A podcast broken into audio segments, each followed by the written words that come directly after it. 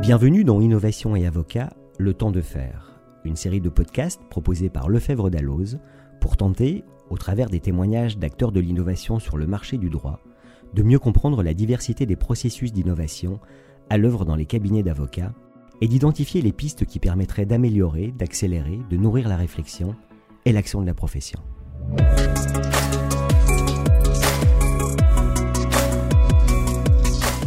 Diversité de la profession d'avocat est une richesse. Et au cours des différents chapitres qui jalonnent nos podcasts Innovation et Avocat, le temps de faire, nous avons pu constater les efforts qui pourraient être réalisés dans l'avenir. Reste que, déjà, certains confrères et acteurs du droit innovent. Pour partager leur parcours et identifier les idées que vous pourriez vous approprier, nous avons invité Walid El Jafari, créateur d'Algonomia. Bonjour Walid. Bonjour Laurent. Euh, merci d'avoir répondu à notre invitation. Est-ce que je peux vous demander dans un premier temps de vous présenter Walid, s'il vous plaît, nous dire qui vous êtes? Enchanté à tous, Walid El Jafari. Donc, je suis le CEO de, donc, président d'Algonomia, une jeune start-up euh, de la, legal tech ou tax tech euh, en fonction de comment on se situe dans le spectre. Donc, j'ai commencé en tant qu'ingénieur, donc polytechnicien, avec une spécialisation en économie quantitative, et j'ai une double formation en droit de Assas puis de la Sorbonne. Et euh, donc, euh, après quelques années à travailler pour les Big Four, à donc essayer de faire euh, de la fiscalité de manière un peu plus digitale, notamment chez PwC Société d'avocats sous l'égide de Thierry Morgan. J'avais pu créer une petite équipe d'ingénieurs là-bas où on a créé quelques solutions. Au final, on s'est rendu compte que ce n'était pas forcément l'environnement le, le, meilleur pour innover, donc on a décidé de créer Algonomia, notre startup, donc euh, algonomia, algo pour algorithme et nomia pour le droit en grec. Essayer de faire un petit peu la, synthèse entre ces deux sujets. Et aujourd'hui, on propose euh, des services en ligne de digitalisation des directions financières et fiscales, surtout fiscales euh, pour l'instant, et on les vend directement aux grands groupes français. Et on espère bientôt européens et, plus grands. Très bien, merci beaucoup. pourquoi vous êtes vous êtes engagé euh, dans cette voie de, euh, de l'innovation et dans l'univers de la tax tech ou euh, la legal tech? Alors, innover, c'est un, mot qui est souvent utilisé à tort et à travers, mais la raison de vivre de tous les ingénieurs, c'est de trouver des, des, solutions, on va dire, facilitatrices pour des problèmes répétitifs et récurrents. Comme on disait quand on faisait des maths, tout bon matheux est un flemmard parce qu'il cherche la solution la plus efficace et la plus courte. Et être un ingénieur, c'est être un matheux dans la résolution des problèmes du quotidien. Et euh, quand je suis arrivé dans des équipes euh, de fiscalistes, notamment en prix de transfert, bah, on découvre que c'était un petit peu, euh, on va dire, vieillot comme technologie, comme manière de fonctionner, très orienté papier, très orienté document. Et je me suis rapidement posé la question de comment on pouvait essayer d'améliorer ça avec un peu de technologie. Donc ça, c'est la première raison de cette posture d'innovant c'est plutôt un constat de ah ouais, mais on fait les choses de manière pas très efficace, comment est-ce qu'on peut améliorer ça? Et de l'autre, euh, plutôt une ambition euh, volontariste d'améliorer la manière dont la fiscalité fonctionne en essayant d'utiliser euh, bah, mon domaine à moi, c'est-à-dire les mathématiques et l'algorithmie. Comment essayer de représenter le système fiscal avec des modèles mathématiques et voir comment, en créant des simulations plus précises, on peut être capable de proposer des solutions d'amélioration, surtout quand on se trouve dans le contexte actuel de BEPS et euh, en fait de nouveaux façonnements euh, du monde fiscal international. Très bien, merci. L'univers de, la fiscalité, c'est un univers très mouvant. Vous êtes confronté déjà à ça tous les, tous les ans, on a une loi de finances et il y a beaucoup de, beaucoup de modifications en général euh, sur un certain nombre de points. Aujourd'hui, pas vraiment, pour la simple raison que nous, on construit des outils de gouvernance qui sont censés être utilisés par des directions fiscales au niveau mondiale en fait de la direction et pas au niveau pays par pays. Donc si les obligations déclaratives changent dans tous les pays, les solutions qu'on propose ont pour objectif de proposer des aides à la décision et les algorithmes sous-jacents sont très généralistes et on peut globalement être capable à partir d'un plan de compte de représenter pas mal de mécanismes fiscaux indépendants. Et donc même si la fiscalité change beaucoup, le paradigme même euh, des mécanismes fiscaux évolue peu et euh, en fonction du niveau de précision avec lequel on veut représenter la fiscalité dans les simulations qu'on fait, il n'y a pas forcément besoin de euh, faire changer les modèles euh, de manière permanente. Je comprends très bien, effectivement. Est-ce que vous considérez avoir été bien préparé à ce qu'est votre métier aujourd'hui et avoir été bien préparé dans le cadre de vos, de vos études? Alors non, pour la simple et bonne raison que euh, quand on fait de l'économie quantitative, on ne fait pas du tout de droit. On voit euh, tout comme des modèles mathématiques assez simplifiés. On se limite à du taux fois base, à une imposition basique sur les revenus, une imposition basique des dividendes et parfois une taxe sur la consommation qui est la généralisation de, la TVA. Mais euh, on ne va pas dans le détail des mécaniques euh, sous-jacentes euh, qu'on peut trouver dans le droit et tout ce qui est champ d'application, tout ce qui est exception, etc.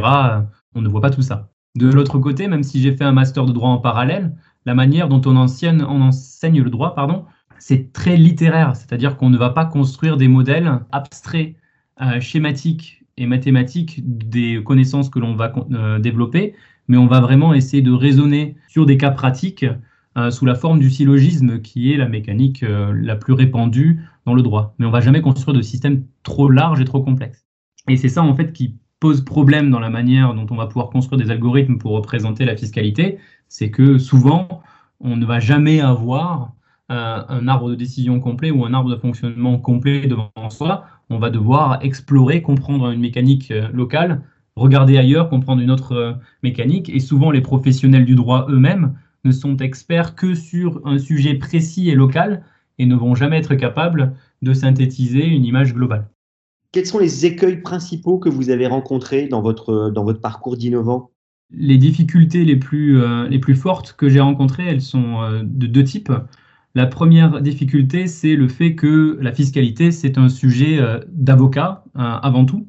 Et euh, quand je travaille dans les cabinets d'avocats, il s'avère que leur business model n'est pas forcément le plus adapté pour faire de l'innovation. Pourquoi? Parce qu'en en fait, quand on est avocat, on vend une prestation de conseil et on vend des heures, mais on ne vend pas une technologie, on ne vend pas un IP, on ne rentabilise pas un investissement.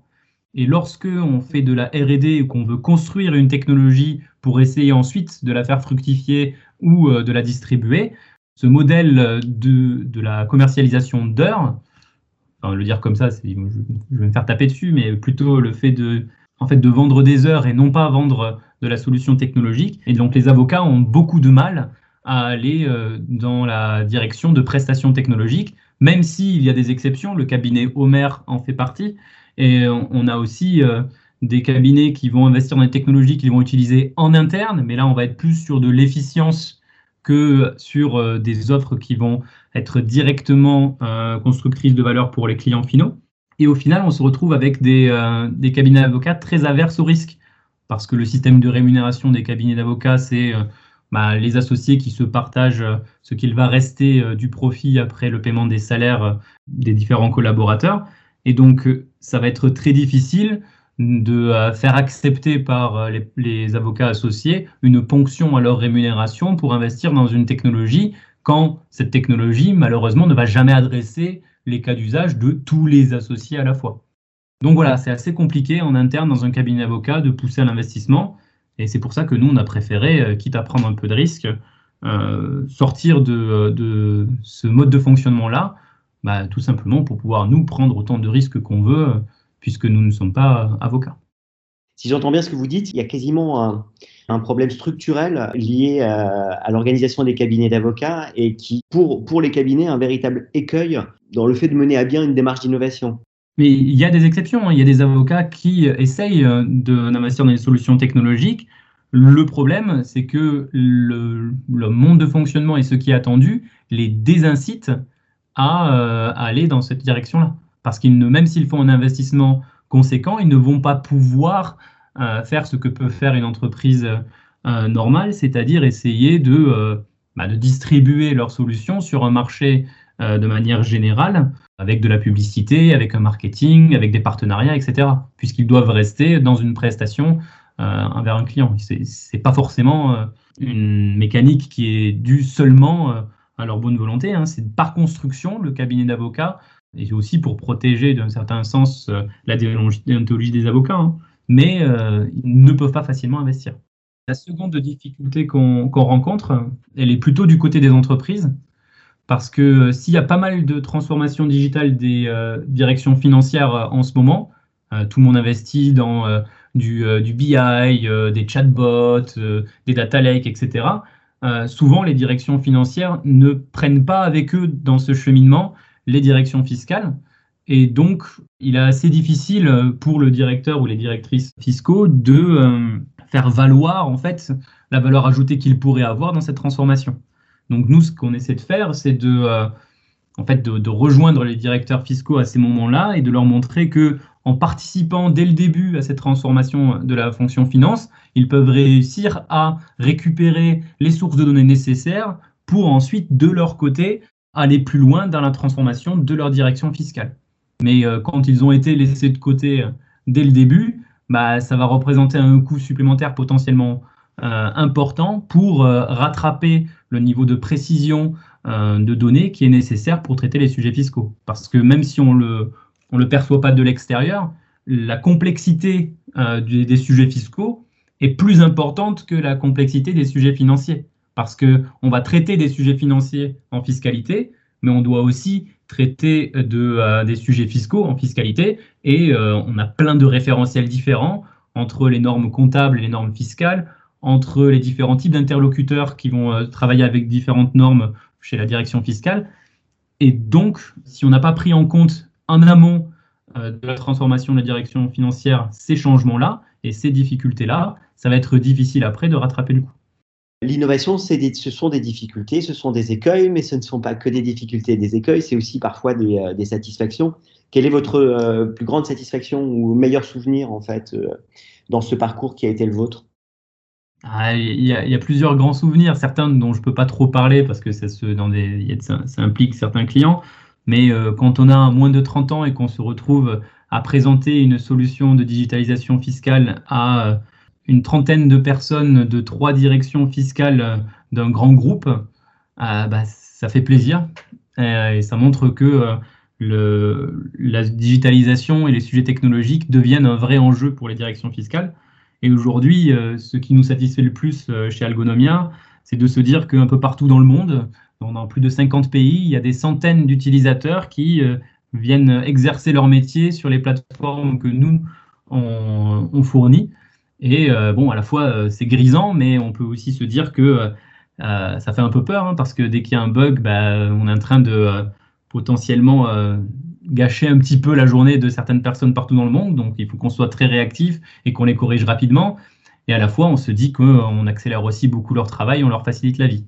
Donc voilà, ça, c'est la partie qui est la plus impressionnante, de se dire qu'il y a plusieurs centaines de personnes qui utilisent nos applications aujourd'hui, seulement après trois ans de travail alors qu'on a été euh, au début que, euh, que 6 hein, quand on a commencé, et maintenant on est 14. C'est une belle source de réjouissance, en effet. Euh, bravo. Un, conseil à un élève avocat qui, qui, serait tenté par, par l'innovation? Alors, j'ai beaucoup réfléchi à ce sujet en amont, parce que bah, comme je ne suis pas avocat, je ne suis pas forcément la meilleure personne pour conseiller un, un élève avocat, mais j'ai eu quand même pas mal d'interactions avec des avocats et de jeunes avocats, et ce dont je me rends compte, c'est qu'il est important que dès aujourd'hui, ils se projettent dans un monde où euh, de plus en plus de services juridiques et fiscaux vont être euh, euh, faits, servis à l'aide de, solutions digitales et de solutions technologiques. Ça ne veut pas dire que tout va être automatisé, au contraire, ça veut dire qu'il va falloir qu'ils apprennent à exprimer leur valeur ajoutée à travers ces solutions technologiques. Et donc, il est important que dès aujourd'hui, ils se familiarisent avec elles, ils comprennent les enjeux de ces technologies-là et qu'ils soient capables ensuite, à l'avenir, de conseiller leurs clients et d'apporter le service à leurs clients grâce à ces technologies et non pas euh, comme si on était en train euh, potentiellement d'essayer de leur piquer leur taf. Hein. Ce n'est pas du tout le cas. Très bien. Est-ce que le conseil serait le même à, un avocat de, de, 35-40 ans? Bah, Le conseil serait un petit peu différent. C'est parce que bah, entre guillemets, euh, ces avocats-là, euh, ils vont être à la retraite beaucoup plus tôt que les élèves avocats qui viennent de sortir d'école. Mais par contre, ils ont déjà l'expérience suffisante euh, pour savoir exactement comment fonctionne leur domaine, savoir quels sont les tenants et les aboutissants. Ils ont potentiellement aussi déjà une grosse base client et une influence de leur cabinet, et ils peuvent être moteurs de cette transformation dans les cabinets d'avocats. Comment offrir des services différemment à leurs clients et comment réussir à construire des offres technologiques en partenariat avec d'autres profils, hein, des data scientists, des ingénieurs, des informaticiens, pour que leur offre soit en fait animée et rendue plus puissante par ce qu'on peut faire avec l'informatique. Walid Jafari, je vous remercie beaucoup d'avoir répondu à nos questions. Pas de souci, c'est un plaisir. À très bientôt.